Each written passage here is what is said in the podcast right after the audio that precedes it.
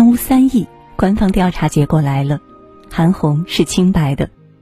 前段时间，网上开始了一起有预谋的黑韩红的行动。二月十三号，微博上一位博主公开向北京市民政局举报韩红爱心慈善基金会黑韩红私吞善款。就在昨晚，北京市民政局调查之后，给出了真相。经调查，韩红基金会自成立以来，总体上运作比较规范，特别是在抗击疫情中做了大量工作，应予以支持和肯定。幸好，善良的人没有被辜负，是非曲直终有定论。是谁想整垮韩红？还原一下事情的经过吧。二月十三号，某博主在微博上发文举报韩红爱心慈善基金会。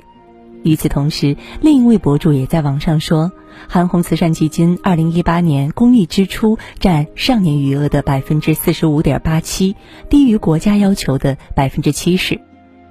总结起来，他们的举报内容想说的无非就是这几点。一，自二零一二年成立基金会以来，韩红没有公布年度工作报告。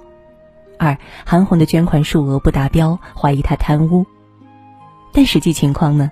打开韩红爱心慈善基金会的官方网站，你可以看到这几年来详细的年度报告。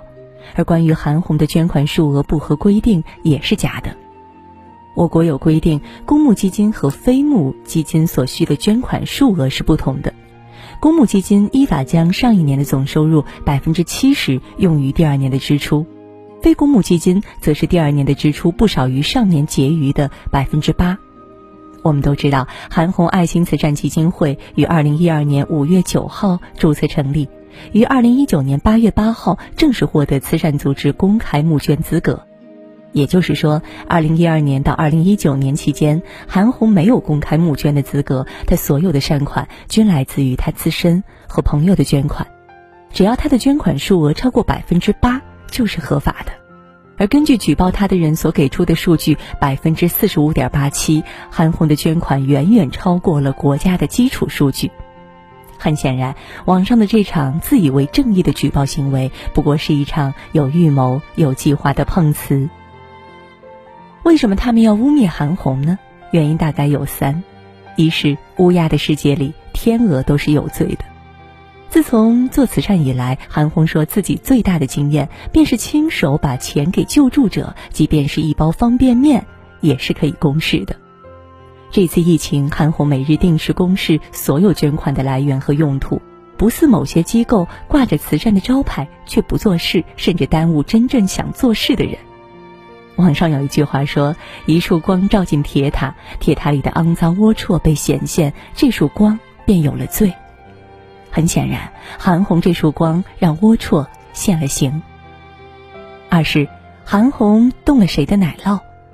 疫情爆发以来，韩红第一时间冲在了捐款救助的第一线，直接把钱和物资送到了武汉，甚至把自己累病了三天三夜。他的高效、果决、透明、赤子之心，一下子与某些机构形成了鲜明的对比。韩红成了公益圈的一股清流。很多人表示，如果要捐款，我只认韩红。大众的捐款数额是有限的，如果大家都选择捐给韩红，那么势必影响一些人的利益。三是木秀于林，风必摧之；行高于人，众必非之。网络上黑韩红的人中，有一位搏击大赛的主持人曾公开发布攻击韩红的言论：“韩红，你太高调了，你总是刷屏，你太能嘚瑟了，消停消停吧，全中国都没有你一个人能。你到处在那儿高调，我也不知道你在干什么，仿佛全世界就你一个人是大活菩萨，枪打出头鸟，而韩红成了那只出头鸟。”一场疫情就像一个照妖镜，把每一个角落、每一颗人心都照得通透。曼德拉说过：“人可以卑微如尘土，却不能扭曲如蛆虫。”我们的身体病了可以治，但如果心病了，那可就真的完了。被污蔑的韩红到底是个什么样的人？其实，在几年前，韩红一直都饱受争议。很多人认为韩红做公益都是为了作秀，为了赚名声。曾有网友在网上嘲讽韩红，每次拍到他们去偏远山区，韩红都是坐第一辆车，生怕别人不知道是他们。而事实却是，二零一零年舟曲发生特大泥石流，韩红带团队和物资参与救援，但不幸在途中发生意外，韩红所在的货车在山壁和护栏之间反复撞击，所有人都吓懵了。所以在那以后，只要有出行，他总是坐在车队的第一辆车。如果有危险，那么我先来。网络上也曾流传着很多黑韩红的图，其中有一张是韩红半膝跪地的照片，配文：“求求你别说了。”有些人看着这张照片觉得很喜感、很搞笑，但其实很心酸。韩红的这张照片来源于她2014年办的一场百人援青公益活动。那场活动，他身边的好友和工作人员都付出了非常多，他实在不知道该如何表达心中的谢意，只能用西藏人最虔诚的方式。如此赤子之心，却被人说是作秀，被做成恶搞表情包，实在不该呀。但如果你问韩红后不后悔这么做呢？她却是一点也不后悔，甚至觉得作秀也挺好的。二零一四年，网上不断被明星出轨、吸毒等负面新闻充斥着。韩红很不解，她说：“我以前做公益不敢宣传，怕人家说是我作秀。但如今头条都被那些出轨、劈腿的人占着，多我一个韩红做慈善秀，就怎么了？所以再往后，她做好事会邀请社会影响力的明星一同参与，会发宣传稿。看到评论中有人嘲讽她作秀，她也会直接反问：‘你是不是傻？’”我到海拔四五千米的地方来作秀，我希望你跟我一起，咱俩标着做这种秀，敢不敢？路遥知马力，日久见人心。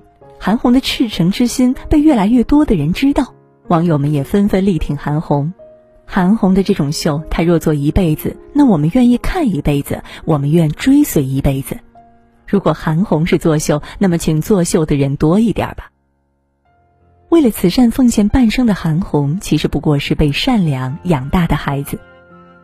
韩红曾在一次节目中回忆说，小时候她和奶奶走在路上，看到路边上有一个衣衫褴褛的要饭的，奶奶径直走了过去，并对韩红说：“以后看见要饭的，有吃的就给人吃一口，人要善良，看见弱者得帮一把。”这样的善念就这么扎进了小韩红的内心。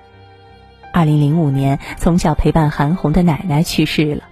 奶奶临走前说了这么一句话：“大红，什么时候奶奶不在了，你不能忘记要做好人，行善事。”那个时候，韩红就在想，既然没人爱我了，那我就爱别人。所以，在她余下的岁月里，几乎就把自己的生命完全的交给了慈善事业。做慈善这么多年来，韩红把自己唱歌、开演唱会所有的钱都投了进去，不够找身边的朋友捐助，还是不够，他就又接了综艺节目，只为能多挣一点钱。二零一五年，他参加《我是歌手》，有人质疑他上节目捞金，他也坦诚在接受采访的时候说：“因为贪念，我希望给自己积攒一些财富，我这些年一直在捐款，快捐空了。”韩红很爱钱，但对自己却一点也不舍得花钱。她不求华服，每次看到她穿的都很朴素，一点也没有大明星的规格。她不求吃的多好，一日三餐哪怕是榨菜配馒头、辣椒酱拌饭，她都可以忍受。这样的韩红让人钦佩，也让人心疼。再看看那些为了一己私欲而抹黑她的人，就更觉得生气。有些人为心中正义济弱扶贫一腔热血，而有些人自私狭隘见不得人好拼命抹黑。数一数，韩红做公益已经二十年了，在这二十年里，韩红受过欺骗，遭过嘲讽，被质疑过，甚至生命都曾危在旦夕，但始终坚持本心，为天地立心，为生民立命。截止到二零一八年，韩红的医疗团队已有二十七个科室、五百四十三位医疗专家，走过了内蒙古、新疆、青海、贵州、甘肃、宁夏、陕西，累计捐款一点三亿元，捐建了十所复明中心，做了三千六百二十一例免费的白内障手术，组织有一百六十五辆巡诊专用车、一百辆救护车，直接受益者有近十万人。敢问这样的人又如何会贪污老百姓的血汗钱呢？人不能欺负老实人，不能让好人心寒，不然谁还敢做好事儿呀？